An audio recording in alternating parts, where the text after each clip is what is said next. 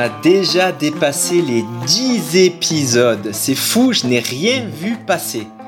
La route de ce podcast est vraiment belle. C'est génial euh, la communauté qui se fédère autour. Vous êtes maintenant des milliers à écouter chaque épisode. Alors avant de commencer euh, ce nouvel épisode, je souhaite poser ici un gros merci. Merci euh, à l'équipe derrière la création et l'opération de ce podcast. Je pense à Guillaume de Course Épique, mais aussi à Sullivan et Marc de All Sound et bien sûr Alliance les assurances, notre fidèle partenaire euh, qui nous soutient dans cette belle aventure.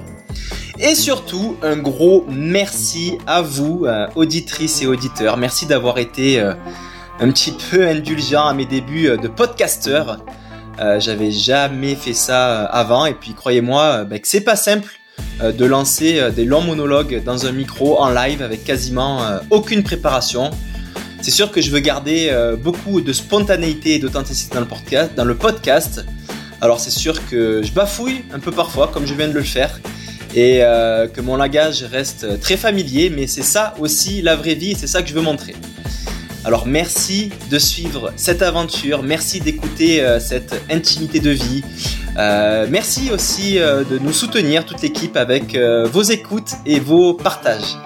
J'ai lancé la semaine dernière un sondage sur mes réseaux sociaux et vous avez été des milliers à y répondre et à me guider pour la suite. C'est vraiment cool.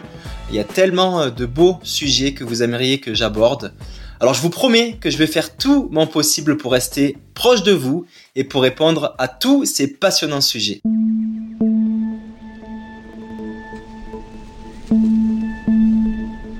Dans ce nouvel épisode, euh, je vais prendre la direction des Alpes euh, afin de commencer à travailler du spécifique trail running en montagne.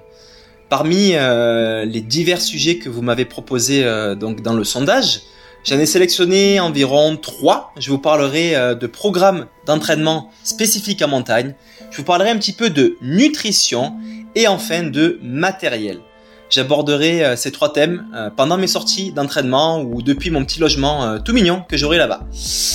C'est donc le thème de ce nouvel épisode du podcast Dans mon bain ou plutôt les thèmes de ce balado, euh, où je vous raconte euh, toute ma préparation pour l'Ultra Trail du Mont Blanc qui aura lieu fin août.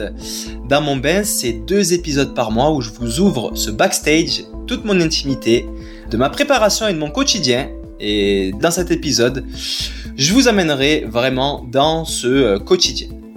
Alors, si vous appréciez le podcast, n'hésitez surtout pas à le soutenir en vous y abonnant sur l'une des différentes plateformes de streaming. Vous pouvez même le soutenir un petit peu plus, ça coûte rien, un tout petit peu plus de temps, mais pas grand chose pour aller euh, noter et rédiger un avis sur les plateformes Apple Podcast ou Spotify.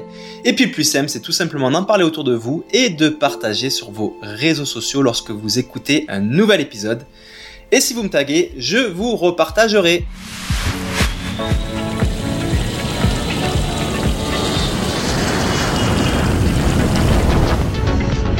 Dans, dans, dans, dans mon bain. Dans mon bain. Dans mon bain.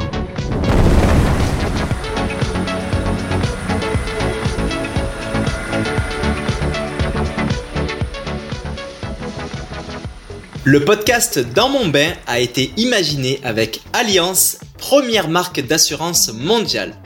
Parce qu'être premier, c'est savoir se dépasser pour viser l'excellence, mais aussi s'engager pour promouvoir un monde plus responsable, plus sain, à l'image de ce que je fais tous les jours dans ma pratique de sportif et d'aventurier. Et nous voilà à l'entrée de la station des Deux Alpes après 4 euh, bonnes heures de route depuis euh, le sud-est de la France où on est parti ce matin. Bon, entraînement ou pas entraînement demain? Je vous avoue que euh, j'ai une petite douleur qui me met le doute. Après la course Mute à euh, j'ai commencé à, ressentir euh, une bonne douleur en haut du mollet gauche, juste derrière le genou. bon, comme vous savez, si vous avez suivi les épisodes, je me suis bien reposé après, puis j'ai repris très progressivement. Les feux étaient ouverts au Maroc, mais, euh, mais bon, cette douleur est réapparue euh, de manière assez vive après euh, la course de Malte. Alors bon, c'est sûr que c'était peut-être un peu trop tôt. pour cette course. J'en conviens, mais bon, parfois j'ai aussi besoin de ce brin de folie et de cette prise de risque dans ma vie pour m'animer. Mais bon, aujourd'hui la douleur est bien présente, alors je suis ici pour m'entraîner fort. Et j'ai le gros doute, c'est pas facile à gérer ce doute. T'en penses quoi Alix? Entraînement ou pas entraînement? Moi, je pense qu'il y a vraiment que toi qui peux savoir en fonction de tes sensations. Il faut que tu fasses des tests et puis tu, tu ressens. euh, c'est à toi de faire à chaque fois un petit débrief euh, de tes sensations. Maintenant, moi, euh, je sais que je vais miser là pour nous deux sur ce séjour aux deux Alpes sur une alimentation full anti-inflammatoire. Ok, ben ça, ça sera déjà bon pour mon petit corps euh, d'être sur une alimentation anti-inflammatoire. Merci pour ça. Euh, en tout cas, ok, on verra. Je vais y aller relax, petit à petit, quitte à sortir que 10 minutes euh, le premier jour pour faire des tests. Ressentir comment ça va. Puis bon, on verra hein, si je pousse le curseur de charge ou si je me repose encore quelques jours.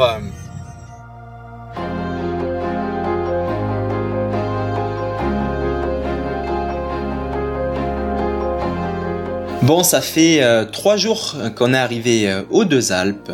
Rassurez-vous, tout va bien finalement. La douleur euh, dans le mollet est encore présente, mais réduit fortement de jour en jour. C'est donc pour moi un excellent indicateur que ben, ça va dans le bon sens et que ça va passer.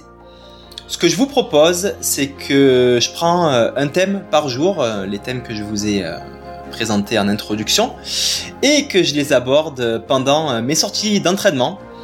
Euh, mais avant tout, je vais aller faire euh, une petite sortie euh, avec euh, Laurent. Laurent, c'est mon contact local qui connaît très bien les lieux et qui va euh, probablement nous en parler. Allez, c'est parti, je vous embarque avec moi. Je pense que si, ouais. Salut messieurs. Sinon, on peut, faire, on peut faire une petite boucle au début et après remon- remonter sur le chemin. Et du coup, tu peux nous rejoindre et on serait à peu près au même endroit. Et ce serait plus, plus sympa ici que juste au départ. Ouais, ouais, après le. ouais. Comme tu, comme tu veux. C'est-à-dire une boucle. De toute façon, dès qu'on voit les marmottes, on revient. Il y en a combien de marmottes? On a commandé Bah, combien? Là, je prends un risque parce que euh, normalement, il y a des marmottes. Quoi, il y en a qui hibernent encore là? Non, mais bon, il. Hier, j'en ai croisé euh, de ce De côté-là. ce J'en ai vu une en haut aussi là hier. euh, ouais. Euh, ouais, hier. Un matin. va et vous Vous allez où Bah écoute, essaye de nous suivre un peu au début là ou Ouais, ouais, je en courant ouais. ça. En gros, euh, Non mais il connaît pas la station, ouais, je crois je que. pas. là, nous, on va être là Ok. et on va aller Non, je vais par ici, sur ce chemin-là. Ouais. Sur le versant. tout ça, t'as la, t'as la route et puis après, donc t'as des chemins qui, qui montent jusqu'ici. Ouais.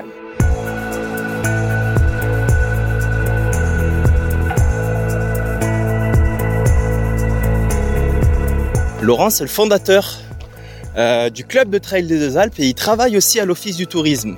Donc double casquette et euh, bah, c'est parfait euh, d'être en contact avec Laurent puisque on peut bien apprendre sur la montagne ici, les activités et le trail. Alors mon Laurent, décris-nous le paysage qu'on a devant, les montagnes, les tout ça là.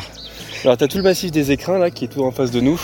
Donc, ça va de, de la Muselle, la montagne qu'on voit depuis les deux Alpes, Tout enneigé. tout enneigé À encore. droite là-bas, À droite, on a l'aiguille de Venas avec sa forme pointue. l'aiguille de Vénos, ce sera une étape du défi de la Muselle où il faudra faire tout le tour. Hein, Il c'est faudra ça faire tout le tour, ouais. Après, pour ceux qui sont vraiment chauds, ils peuvent monter sur l'aiguille et là, c'est vraiment sommet, ouais. Il y a encore un peu beaucoup de neige là, mais ça pourrait passer, à voir. Ouais, ouais, ça se tente, hein, si on est vraiment, si on a envie de grimper dans la neige. Après, la longue vallée en bas qui part de Vénosque avec la rivière bleu turquoise, on voit la grosse cascade. Ouais, donc t'as la vallée du Vénéon, donc le- c'est une rivière protégée d'ailleurs qui est classée. Donc ouais, l'eau elle est toujours magnifique et puis ça descend des glaciers des écrins qu'on voit tout au fond, qui viennent de la Bérarde là-bas, au-dessus. Ah, ok, ça Et culmine là-bas au fond. hein. Ça culmine, ouais, on a bah, juste la barre des écrins, elle va à plus de 4000. Ouais. Mais ouais, t'as tous des sommets à plus de 3005. Euh, Et là-haut à gauche, c'est le sommet des deux Alpes qui va jusqu'à 3000. 3520 à 3600, on monte euh, les deux Alpes. Après, il y a tout un domaine qu'on voit là-haut, des, euh, au-dessus, tout en haut, là, vers 2008 par là-bas. Donc t'as un grand domaine au-dessus de 2000. Et c'est le plus haut domaine skiable de France. C'est ça, avec la grève, on a les pistes les, les plus hautes. C'est Trop stylé. Donc on peut skier l'été. Euh, moi je voudrais savoir avec cette casquette d'office du tourisme, donc tu connais un peu le tourisme, le développement des sports, comment tu vois le trail se développer en montagne, peut-être à l'échelle plus globale, mais surtout locale, puisque tu as vraiment été au cœur de, du développement du club. Depuis quelques années, là, tu vois, tu vois que ça se développe comment cette activité? Déjà, il y a un côté subjectif parce que moi j'aime le trail euh, dans l'assaut, donc c'est compliqué d'avoir une vision Ouais, mais bon, c'est quoi Il y a combien, d'adhérents dans le club, rappelle-moi? Là, on est 72. 72, ça c'est pas très subjectif. Pour moi, c'est très objectif quand en, même. en moins d'un an, donc euh, À moins d'un an, donc. euh, donc c'est assez cool. Non, mais c'est, on voit que de toute façon, on se rend bien compte, hein, tous les gens qui, qui courent là, on est de plus en plus nombreux à aimer la montagne, cette discipline, ces valeurs du trail. Et les gens de la montagne, ils ont pas l'habitude d'avoir ça parce que la manne, c'était le ski depuis très longtemps. Et ouais. Et puis ça passe, parle de plus en plus de diversification. Et donc là on est en plein dedans et on se rend compte que le trail, ben, à n'importe quelle saison, là on est au printemps, à même pas que la station est entre guillemets fermée. Et nous on se fait déjà plaisir. C'est vrai qu'il y a que nous là. hein. Il n'y a pas de VTT en ce moment, il n'y a pas de ski parce que les remontées réouvrent fin mai. On voit principalement quelques randonneurs et beaucoup de trailers passer par là. Moi, depuis quelques jours, j'en croise sur les chemins. Ouais, bah, on voit ça en printemps, on voit ça à l'automne aussi quand il n'y a pas grand monde non plus. En tout cas, cette discipline, on voit qu'elle a des atouts sur tout au long de l'année, que c'est une vraie discipline de montagne. Et petit à petit, ça va rentrer dans les, dans les esprits des gens du cru, comme on dit, des gens qui ont l'habitude d'être ici. Et voilà, moi je pense que ça va se développer. Il y a tout un intérêt euh, durable. On voit des petits panneaux euh, trail aussi, station de trail, des fois des petites signalétiques. Donc ça montre bien aussi qu'il y a un intérêt de développer l'activité euh, sur les sentiers ici en montagne. Je trouve ça vraiment top. Ouais, bah nous, notre but, c'est d'aller plus loin là-dedans. C'est pour ça qu'on a créé l'assaut. Donc, euh, développer le trail, ça passe aussi par avoir une offre bien définie. Un vrai balisage des sentiers qui soit compréhensif, euh, ludique. Donc, on va essayer de mettre tout ça en place. Et puis, si tu me rappelles bien la chose, tu organises avec ton asso une course en août, le défi de la muselle. C'est ça. Ça consiste en quoi Et qu'est-ce que tu vas me faire faire d'ailleurs aussi? Bah, tu vas le tester en avant-première Ah, déjà. c'est cadeau. Merci. Et ouais, c'est une course qu'on a mis en place justement avec, euh, avec l'assaut. On a fait un petit groupe de travail. On a réfléchi qu'est-ce qui serait bien. À la fois pour les trailers, à la fois pour la station. Et du coup, on a réfléchi à une course par étapes sur 4 jours. euh, au cœur des deux Alpes. On part à chaque fois des deux Alpes. Et on fait en, en étoile. Chaque jour, on explore un secteur différent. Pour faire un total de 100 km. Donc voilà, histoire de bien découvrir tout ce qu'il y a aux deux Alpes. Quatre belles étapes. Et tu me diras comment si t'apprécies ça ou pas. Génial, ben, je vais tester ça, 4 jours, 100 km, une vingtaine de kilomètres un peu plus par jour, dans des endroits super sauvages. Moi je connaissais bien les stations euh, en hiver, ski, tout ça, et je redécouvre un peu ça en été, et surtout que quand tu t'écartes un petit peu du village et des pistes de ski, tu trouves toujours des domaines super sauvages, très très beaux, et ça c'est vraiment appréciable. Bon, en passant, là, on est dans une pente, on a des passages à 30%, je pense. Ouais, largement. C'est pour ouais. ça qu'on galère un peu. Kilomètre, même à 30%. Tu nous amènes où là ce matin? Ce matin, on va jusqu'à Pied-Moutet. Pied mouté, c'est une crête qui domine euh, la station en haut là. Allez voir un peu le point de vue là-haut, faire quelques images. Point Voilà. de vue à 360 et c'est, c'est à moins de 3 km de, de la station. Mais bon, ça, ça monte pour y aller. Ça se mérite, ça finit un peu avec les mains en haut, si j'ai bien compris. C'est ça, ouais, donc c'est un peu technique, mais ça vaut le coup là. Vraiment, un endroit de, parmi nos préférés, nous, pour aller traîner aux deux Alpes.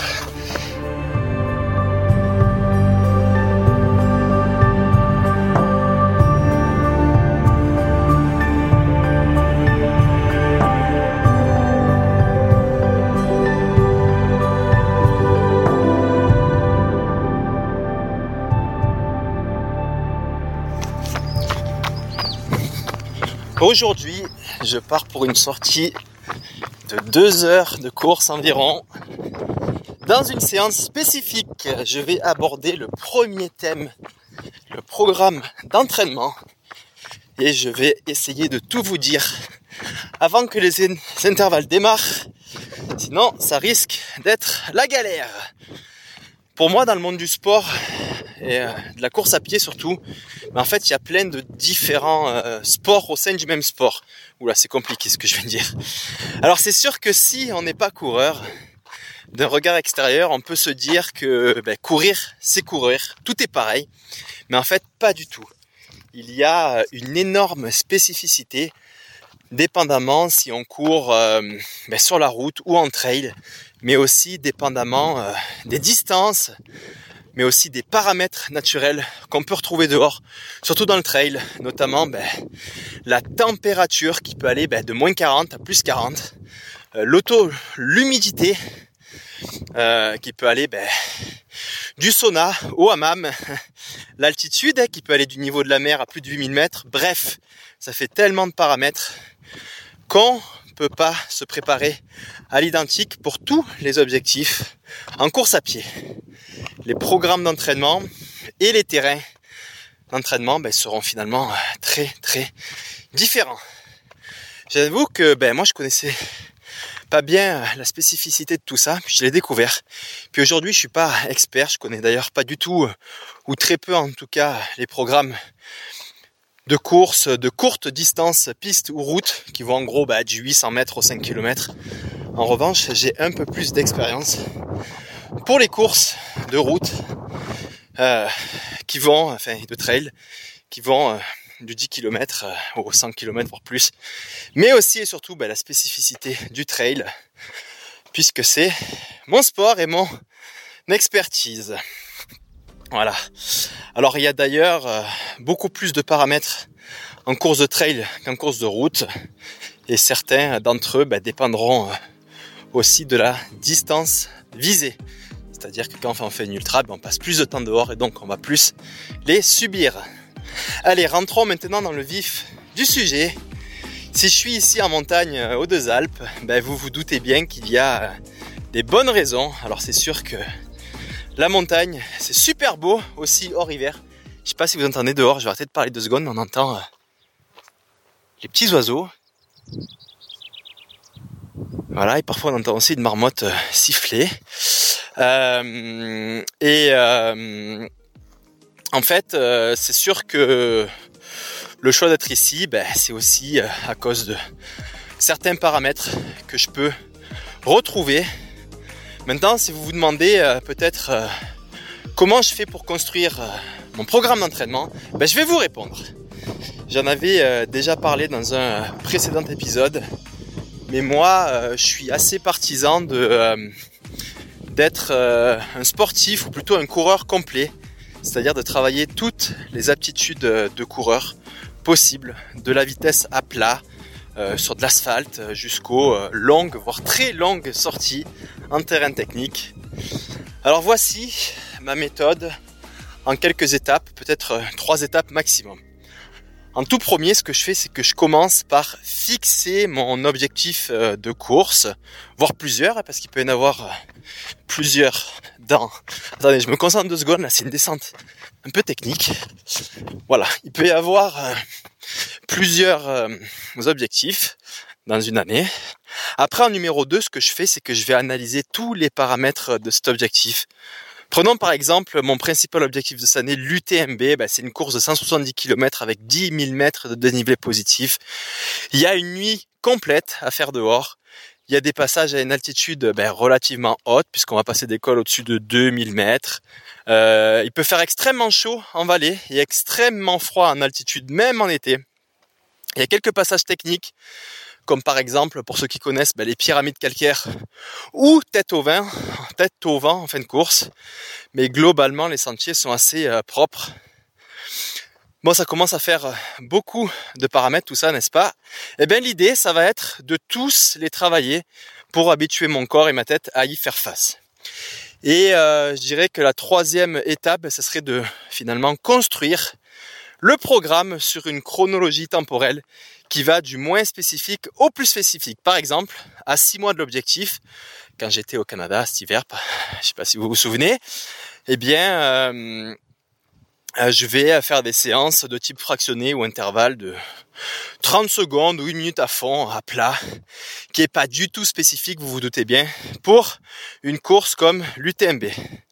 Et puis, euh, voilà, je, lorsque je me rapproche de l'objectif, ben, j'ajoute de plus en plus de spécificités et euh, de paramètres de course. Je vais donc par exemple ben, allonger les longues sorties pour répondre aux, paramètres distance de la course. Je vais augmenter progressivement le volume des montées et des descentes hebdomadaires pour répondre aux paramètres dénivelés. Euh, je vais aller m'entraîner en altitude, comme ici aux Deux Alpes où je dors à, ben, à 1600 mètres d'altitude et où on peut s'entraîner ben, au glacier, je crois, plus de 3000 mètres d'altitude où je suis pas encore allé, mais peut-être j'irai dans la semaine.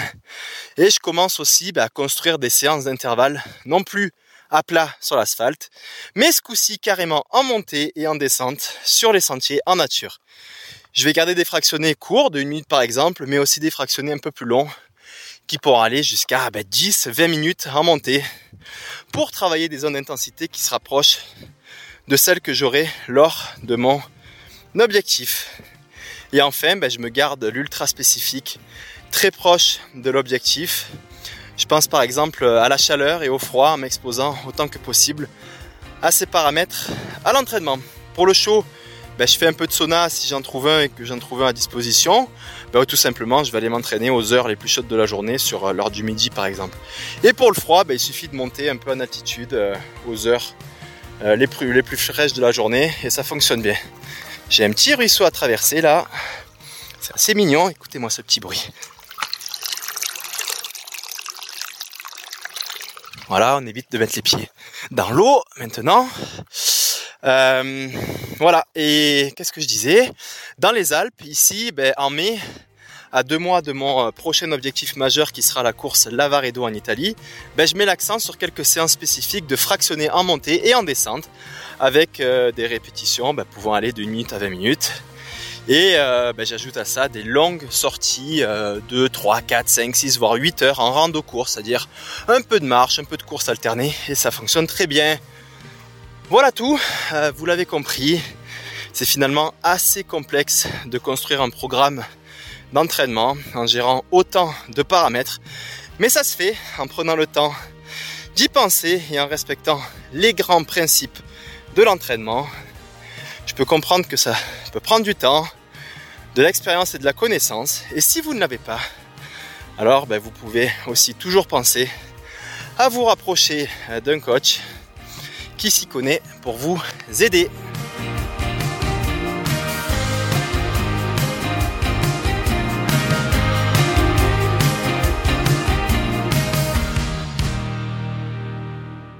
Après une grosse journée d'entraînement, qu'est-ce qu'on fait? Alors c'est évident que je prends euh, toujours le temps de manger une petite collation de récupération protéinée, euh, mais je passe aussi souvent sur la table de massage, enfin plutôt le canapé de massage. Et euh, j'ai la chance d'avoir avec moi une super masseuse qui commence à bien connaître mon petit corps cassé, alias Alix. Je vous parle donc en direct d'un bon massage des cambettes depuis euh, mon canapé, position allongée sur le ventre. Alix, c'est un peu comme euh, une petite sorcière qui se ramène toujours avec toutes ses potions et ses huiles essentielles Paraît que c'est super bon, mais alors l'odeur dans la pièce, je vous dis pas. C'est quoi déjà le nom de ces improbables huiles, Alix? Bah, J'en utilise deux. J'utilise la Golteri et puis j'utilise aussi euh. C'est quoi C'est des plantes ces trucs-là Ce sont des plantes, ouais. D'ailleurs, l'hélicris, ça pousse euh, par. Euh, en montagne en, Par milliers en Corse d'ailleurs. Ok. Et euh, ça sert à quoi eh ben écoute, la Golteris, c'est pour, euh, je l'utilise vraiment pour les vertus anti-inflammatoires et puis l'hélicris pour les vertus euh, circulatoires, pour faire circuler. Trop cool. Bon ben même si ça sent super fort et que ça emboucane la pièce, ça fait vachement de bien. Euh, appuie un peu plus fort sur le haut du mollet gauche. J'ai beaucoup moins mal, aïe aïe, mais je sens encore beaucoup de tension. Par là, un tout petit peu plus haut. Voilà. Oh, que ça fait du bien.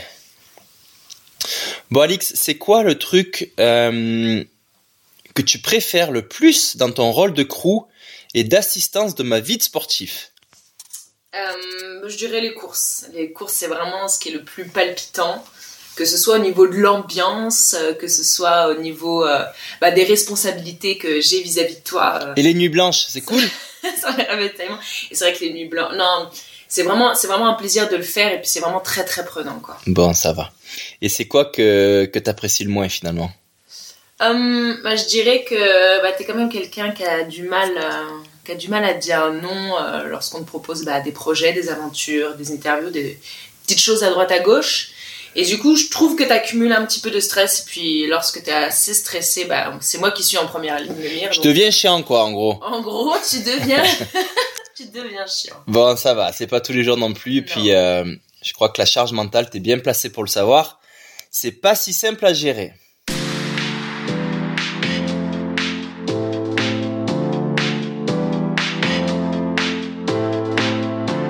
Nouvelle sortie aujourd'hui, c'est le week-end et ça sera une longue sortie que j'ai prévue, un bon 6 heures à crapahuter entre les vallées, l'école, les arêtes et les balcons sur les falaises bien verticales. Bon là je démarre la sortie. Je me prends déjà une pente d'un bon 30% dans la face, donc imaginez bien que je ne cours pas, je marche, mais j'ai déjà le cardio qui monte. Euh, c'est super beau. Aujourd'hui, je vais vous parler de matériel dans cette sortie parce que justement c'est quand on parle longtemps comme ça que ça prend euh, tout son sens. Alors je ne vais pas vous parler aujourd'hui euh, de matériel dans une optique de performance, ça viendra peut-être dans un autre épisode. Euh, mais là, je vais plutôt vous parler aujourd'hui de matériel dans une optique de sécurité. Alors j'ai assez d'expérience en montagne aujourd'hui pour dire ben, qu'il faut vraiment la respecter cette montagne, qu'on est vraiment minuscule dans ce milieu des petits lilliputiens et qu'elle est beaucoup plus forte que nous, qu'il faut rester super humble. Alors on peut se retrouver euh, très vite loin de présence humaine ou d'un village sans réseau. On peut se retrouver dans des coins vraiment abrupts avec des dangers euh, qui rôdent et qui nous guettent, comme euh, ben, des chutes de pierres. On peut se retrouver euh, dans des changements météorologiques drastiques en quelques instants, ben, qui peuvent nous mettre vraiment en danger. Ça m'est d'ailleurs déjà arrivé de partir grand beau, gros soleil, limite torse nu, casquette, lunettes. Puis quelques instants plus tard, passage d'un col, grosse tempête de grêle, de pluie, vent glacial, brouillard, plus de visibilité, enfin bref. Changement drastique. Et depuis ces expériences, ben, pour mes longues sorties, je prends toujours au minimum avec moi du matériel. Et voilà ce que je prends, enfin ce qui me vient en tête là par ordre de priorité. Si ça me vient en tête, c'est que je sais que c'est important. En numéro 1, j'oublie jamais ma veste euh, Gore-Tex, en fait une veste qui protège un petit peu euh, des éléments extérieurs, qui est quasi étanche mais qui laisse sortir la transpiration. Ça c'est vraiment la base et ça sauve la vie cette affaire-là. En numéro 2, ben, je prends toujours mon téléphone cellulaire aussi, bien chargé euh, et dans lequel ben, j'ai des applications de, de cartes de cartes de montagne en fait qui fonctionnent sans réseau et sur ces cartes je peux voir les sentiers et tout et comme ça je, ne me perds pas. Euh, et puis ces applications, elles fonctionnent juste avec euh, le GPS et sans réseau. Donc c'est ça, c'est très très bon. Ensuite, en numéro 3, je prends ma montre aussi. J'ai souvent, alors là c'est plus trop la sécurité, mais c'est pour suivre un peu mes paramètres. Mais aussi ce qui est cool, c'est que dans ma montre, j'ai la carte de mon itinéraire. Aujourd'hui, il y a plein d'applications euh, qui vous permettent de construire des itinéraires pour ensuite les transférer vers la montre. Et c'est très utile je trouve. J'ai aussi euh, une couverture de survie. La couverture de survie, ça prend pas de place, ça pèse rien du tout et ça sauve la vie. Qu'est-ce que j'ai encore euh, dans ce sac? J'ai des petits gants, des petits gants euh, étanches. J'ai aussi un bœuf. Un bœuf, c'est assez utile parce qu'on peut se le mettre autour du cou ou autour de la tête pour se tenir chaud. Qu'est-ce que j'ai encore? Ah oui, j'ai un petit filtre, un petit filtre pour l'eau. C'est sûr que quand je pars le matin avec mes deux flasques d'eau euh, de 500 ml, donc seulement un litre, pour une sortie de 6 heures, vous vous doutez bien que ça sera pas suffisant. Et donc j'ai un petit filtre pour prendre de l'eau euh, dans les lacs ou dans les, dans les sources. Puis j'en ai un de la marque Salomon qui est top parce que je peux direct, il est directement accroché sur le bouchon de la flasque, sur l'eau. C'est super léger et c'est parfait. J'ai évidemment euh, la casquette bien vissée sur la tête et des lunettes de soleil. Parce que la lumière, c'est un peu comme à la mer, elle peut être vraiment et nous casser les yeux. Puis en ce moment, je prends aussi euh, des bâtons. Alors les bâtons, c'est la grande question, est-ce qu'il en faut, est-ce qu'il en faut pas? Moi, je dirais que ça dépend des, objectifs visés. Ici, j'ai les EO2 Alpes parce qu'évidemment, je vais les utiliser dans mes prochains objectifs. Et euh, ben, je fais des entraînements avec pour bien développer ma coordination et aussi renforcer mon haut du corps. Bon ben voilà à peu près tout. Retenez bien ben, qu'il n'existe pas de matériel magique qui vous fera courir plus vite, plus haut. Seul l'entraînement et la récupération, j'ai déjà dit plusieurs fois, ben, vous permettront de bien progresser, de courir longtemps en santé et dans la bonne humeur. Allez, c'est parti. Moi, j'en ai pour 6 heures là. Ça va être vraiment cool.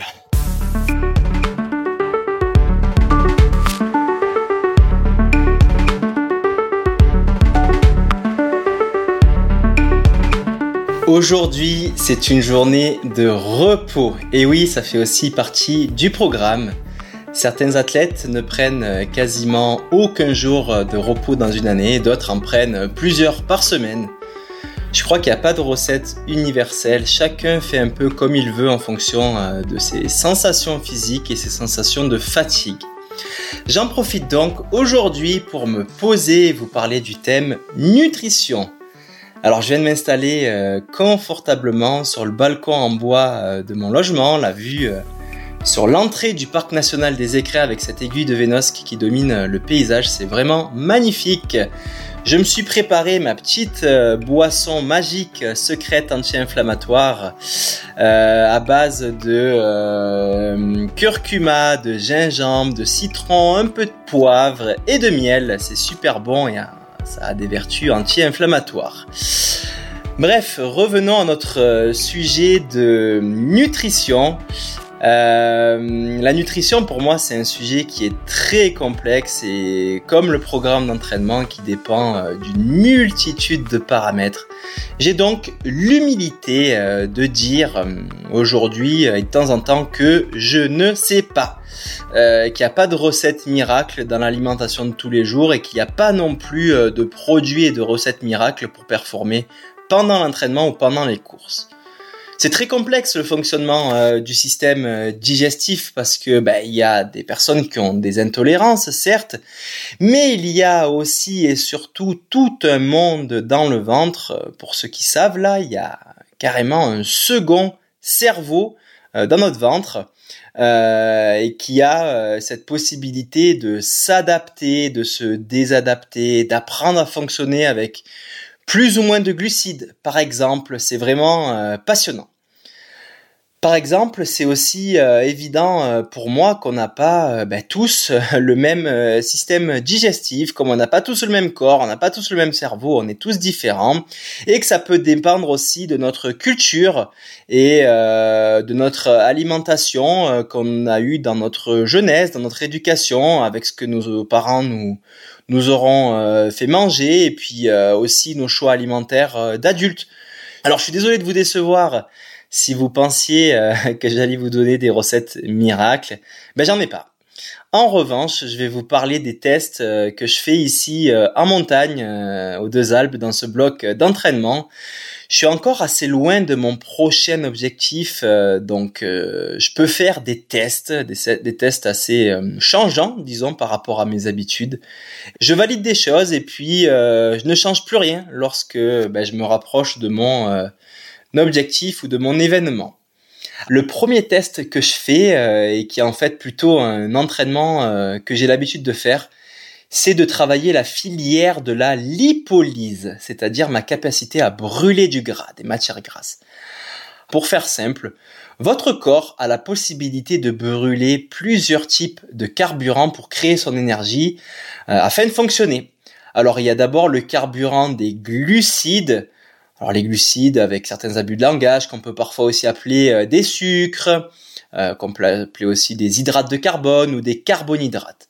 Alors il y a des glucides simples et des glucides plus complexes qui vont avoir des IG, donc des indices glycémiques différents. Dans notre alimentation occidentale, euh, ben, les glucides sont ultra disponibles et sont donc ben, les principaux carburants qu'on utilise pour faire fonctionner nos petits corps et nos cerveaux on trouve des glucides tellement partout dans notre alimentation que nos corps ben, finissent par oublier qu'ils peuvent fonctionner aussi avec d'autres carburants. Je pense donc notamment et principalement aux lipides, donc euh, les matières grasses. L'avantage qu'ils ont par rapport aux glucides, c'est que les réserves sont beaucoup plus grandes et disponibles et euh, qu'on peut fonctionner des heures et des heures grâce à ce carburant.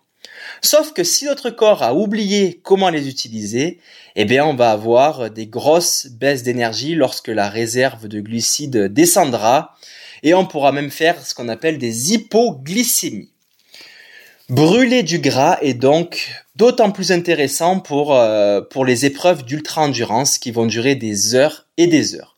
Dans ces épreuves, on dépense tellement de calories que c'est parfois difficile de rentrer autant de calories que ce qu'on en consomme. En plus de ça, il faut rentrer tellement de glucides que ces quantités pourraient euh, créer des troubles gastriques. Et d'ailleurs, ces troubles sont euh, souvent l'une des principales raisons d'abandon euh, d'une épreuve sportive d'ultra-endurance. Alors vous allez me dire, Matt, c'est quoi le mieux? Est-ce que c'est mieux de fonctionner sur la filière des glucides ou sur la filière des lipides? Alors je vous répondrai, ça dépend. Ça dépend encore une fois de nombreux paramètres, ça dépend de votre système digestif, de votre accoutumance et surtout de votre objectif, s'il va durer bah, moins de 3 heures ou plus de 3 heures. Je prends 3 heures un peu au hasard, mais en gros si ça va être un objectif court ou plutôt long. Pour moi, et là c'est vraiment mon avis, pour les épreuves d'ultra-endurance comme l'ultra trail, l'idéal c'est de savoir fonctionner sur les deux filières. Donc réussir à faire tourner les deux usines de notre corps à plein régime. L'usine qui brûle les glucides permettra de répondre à la demande énergétique d'un effort intense, lors d'une relance à plat ou à montée par exemple, et l'usine qui brûle les lipides permettra de répondre à la demande énergétique du rythme plus de croisière, je dirais. Et pour réussir à faire fonctionner ces deux usines à plein régime, alors il faut les faire tourner et pas en faire tourner qu'une seule. Alors comment je m'y prends? Prenons d'abord l'usine des glucides. Celle-là, c'est la plus simple parce que je l'ai déjà dit dans notre alimentation occidentale, des glucides, ils sont partout, ils sont ultra disponibles. Les pâtes, le riz, le pain, euh, les céréales, les fruits, les bars, les viennoiseries, les boissons sucrées, il y en a partout. Alors vous me direz, c'est facile de s'entraîner à manger puisqu'on en mange déjà tous les jours, quasiment à tous les repas. Là où ça devient beaucoup plus difficile, c'est de s'entraîner à manger de ces glucides avec des paramètres externes qui sont différents de ceux qu'on a quand on est assis à table au calme euh, durant notre repas. Alors si vous ne le savez pas, ce sera beaucoup euh, plus difficile pour votre euh, système digestif de traiter ces glucides si vous êtes en altitude, s'il fait super froid ou au contraire super chaud. Et le pire, c'est si vous êtes en train de faire un gros effort. Alors c'est justement ces paramètres qui font que vous allez avoir des troubles gastriques lors d'un entraînement intense ou d'une course. C'est donc hyper important de s'entraîner aussi à consommer des glucides en grande quantité pendant l'entraînement et avec les paramètres que je viens d'évoquer, surtout l'altitude et la, chaleur selon moi. Et puis bien sûr l'intensité, ça va de soi. Alors il y a des gels, des barres, des purées, des poudres, des bananes, des graines. Enfin, les possibilités sont assez grandes de ce que vous pouvez amener avec vous euh, dans vos entraînements ou dans votre course. C'est facile de porter tout ça, mais ça devient euh, plus difficile de réussir à les consommer. Moi, je me donne pour objectif en course euh, d'essayer de consommer entre 200 et 300 kilocalories par heure, sans dépasser environ 80 grammes de glucides par heure. Alors c'est un peu euh, chacun euh, fait euh, comme il veut, suivant ses aptitudes, mais moi c'est à peu près ce que j'essaie de respecter. Pour ceux qui n'ont aucune idée de ce que ça représente, ces 300 calories ces 80 grammes de glucides, ben, je peux vous dire que c'est beaucoup. J'ai donc des entraînements spécifiques, en général c'est lors des longues sorties, où je m'oblige à consommer de telles quantités, même si j'ai pas faim et même si mon niveau d'énergie est bon, mais je consomme tout ça pour habituer mon système digestif. Et idéalement, j'ajoute euh, par-dessus bah, les paramètres de chaleur et d'altitude euh, lorsque je mange tout ça, euh, si évidemment c'est des paramètres que je vais retrouver dans ma course. Ici aux Deux Alpes, en l'occurrence, j'essaye pour la première fois de fonctionner à 100% en nutrition liquide.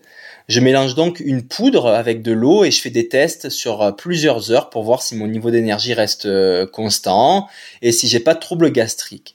Je trouve que c'est un super bon test à faire parce que euh, ça serait euh, potentiellement intéressant de s'affranchir bah, des gels et des barres euh, qui sont quand même durs pour notre système digestif, mais aussi pour le cerveau parce que c'est pas si simple quand on perd la lucidité de savoir quoi manger à quel moment. J'imagine que se dire ben, je consomme une flasque par heure de ce mélange d'eau et de, poudre avec les bons ratios d'électrolytes, de glucides et de protéines, mais ça pourrait être super intéressant. Alors je suis encore dans ce test et je vous en donnerai euh, quelques nouvelles dans le futur. Parlons maintenant de l'usine des matières grasses, donc la filière de la lipolyse. C'est beaucoup plus euh, complexe à travailler euh, celle-là parce que je l'ai déjà dit, on a trop de glucides tous les jours dans notre quotidien, notre alimentation. Alors encore une fois, je suis pas un expert, mais je vais quand même vous parler de ce que je fais. Alors encore une fois, c'est pas des recettes miracles et c'est pas parce que ça marche sur moi que ça marchera aussi sur vous. Alors tout d'abord, ce que je fais quasiment euh, tous les jours, enfin tous mes entraînements, tout du moins, ben, c'est d'aller euh, faire mon entraînement le matin à jeun. Pas de petit déj avant de partir. Alors au tout début c'était difficile, mais c'est sûr qu'avec le temps, je fais ça depuis plusieurs années maintenant, ben mon, usine s'est développée et je suis aujourd'hui capable de tenir facilement euh, 4 heures sur une sortie de course ou de vélo sans rien manger et à jeun, avec évidemment une intensité assez faible. Ici aux Deux Alpes, je pousse même un peu plus loin euh, mes tests en adoptant un régime low carbs, qui veut dire euh, ben, bas carbohydrate, ou en gros, ben, je coupe max les glucides dans mon alimentation du quotidien aussi, de tous les jours, donc dans mon repas du midi et du soir. Et d'ailleurs, je laisse Alix gérer cette partie-là, elle le fait très bien. Je me permets de faire ça parce que, encore une fois, je suis loin de mon prochain objectif. Mais il faut tout de même faire attention avec ce type de test. Il faut y aller très progressivement et pas tout couper euh, d'un coup du jour au lendemain. Si votre corps a l'habitude de fonctionner avec euh, ses glucides depuis longtemps, couper drastiquement du jour au lendemain pourrait vous causer ben, des troubles énergétiques assez graves et carrément vous faire régresser dans vos objectifs. Alors encore une fois, faites-vous conseiller et allez-y progressivement. Voilà tout, donc moi je suis encore dans ces tests. Euh, L'idée c'est de vraiment euh, faire fonctionner, donc je le redis, mes deux usines, celle des glucides et celle de, de, la lipolyse à plein régime. Et puis euh, ben, je vous parlerai de, de, des conclusions de ces tests prochainement. Ah oui, et puis un dernier test que je fais ici, que je pourrais aussi classer dans la case de la nutrition, c'est que j'ai décidé de totalement couper le café. Alors j'avais déjà fait ça un peu au repos, euh, mais là c'est vraiment, euh, voilà, ça fait longtemps que je voulais faire euh, ce test dans le cadre d'un vrai camp d'entraînement avec des entraînements assez intenses et un gros volume. Parce que voilà, je trouve que le café, ben, il influe beaucoup sur mon système digestif. Je sais pas pour vous, mais moi par exemple, mon café du matin, ben, directement, je trouve que ça liquéfie les sels. Alors euh, pour moi, ça me prouve que ben, ça influe directement sur mon système digestif. Puis c'est aussi une question d'énergie. Quand je prends du café, je n'arrive plus trop à me connecter avec mon corps euh, pour savoir où mon euh, niveau d'énergie exact se situe. Je suis un peu en tachycardie, mon cœur est un peu plus vite, je suis boosté après mon café. et puis si j'étais fatigué, ben, comment le savoir? Bref, je veux être beaucoup plus connecté avec mon niveau d'énergie pour mieux savoir quand je peux aller m'entraîner fort et quand je dois aller me reposer. Ça m'a un petit peu fait mal à la tête les deux premiers jours, mais ça va beaucoup mieux aujourd'hui après une semaine. Allez, avant de fermer ce sujet et ce thème de la nutrition, pour ceux qui restent un peu sur leur faim avec euh, la nutrition de tous les jours, avec le sujet de la nutrition de tous les jours, euh, et pas celle de l'entraînement comme euh, je viens de vous parler, ben je réserverai un prochain épisode pour parler de cette nutrition de tous les jours. Donc, pas d'inquiétude. Dans mon bain. Dans mon bain. Bon, eh ben mon chéri, je te quitte parce que mon bain coule, hein? Dans mon bain. Dans mon bain.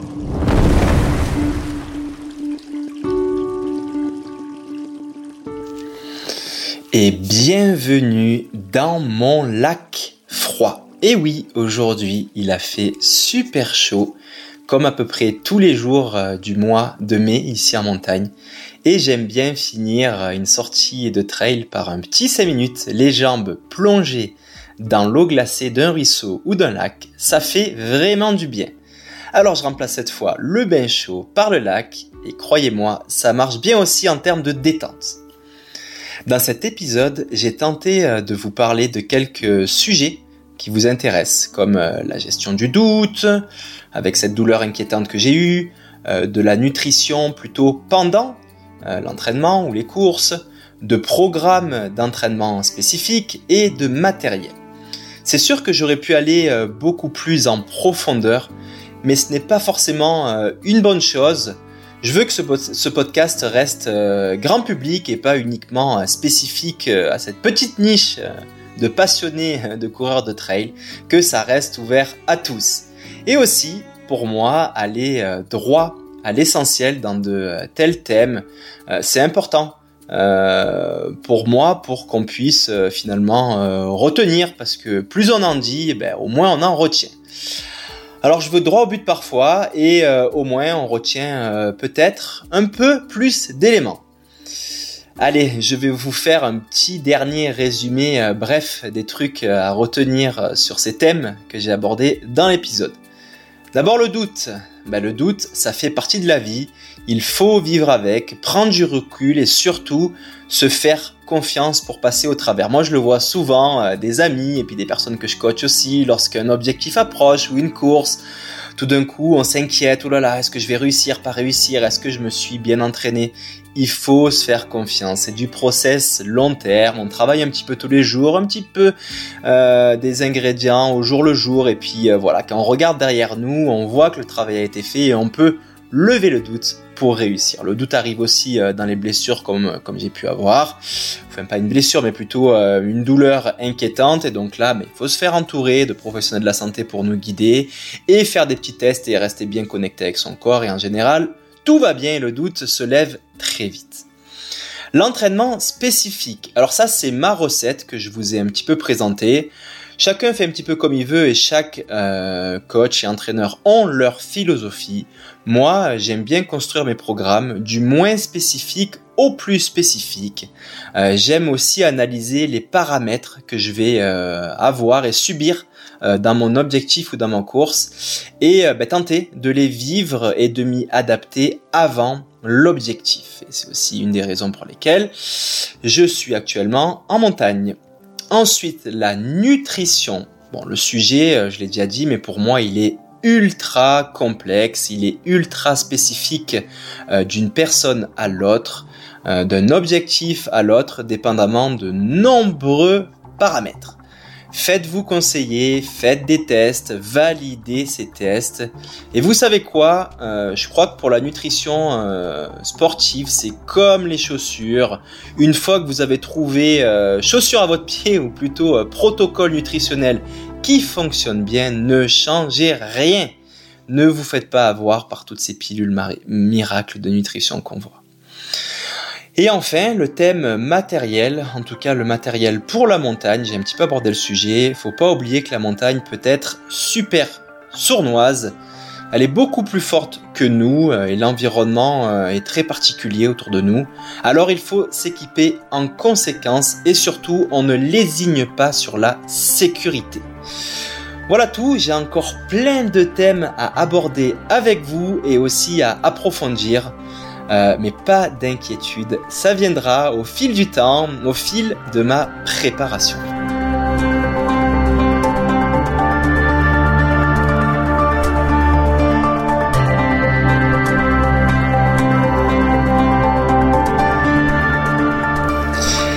Il est maintenant temps de quitter ce lac gelé. L'eau est tellement froide que je sens plus mes orteils. Euh, l'entraînement va continuer euh, dès demain et euh, j'ai déjà hâte d'aller arpenter des nouveaux sentiers et puis les belles routes de Loisan sur mon vélo. Prochain épisode, il y a des chances que le rendez-vous soit un petit peu plus, comment dire, tropical. Chères auditrices et auditeurs, encore merci pour votre écoute, pour votre fidélité et je vous donne rendez-vous dans le prochain épisode.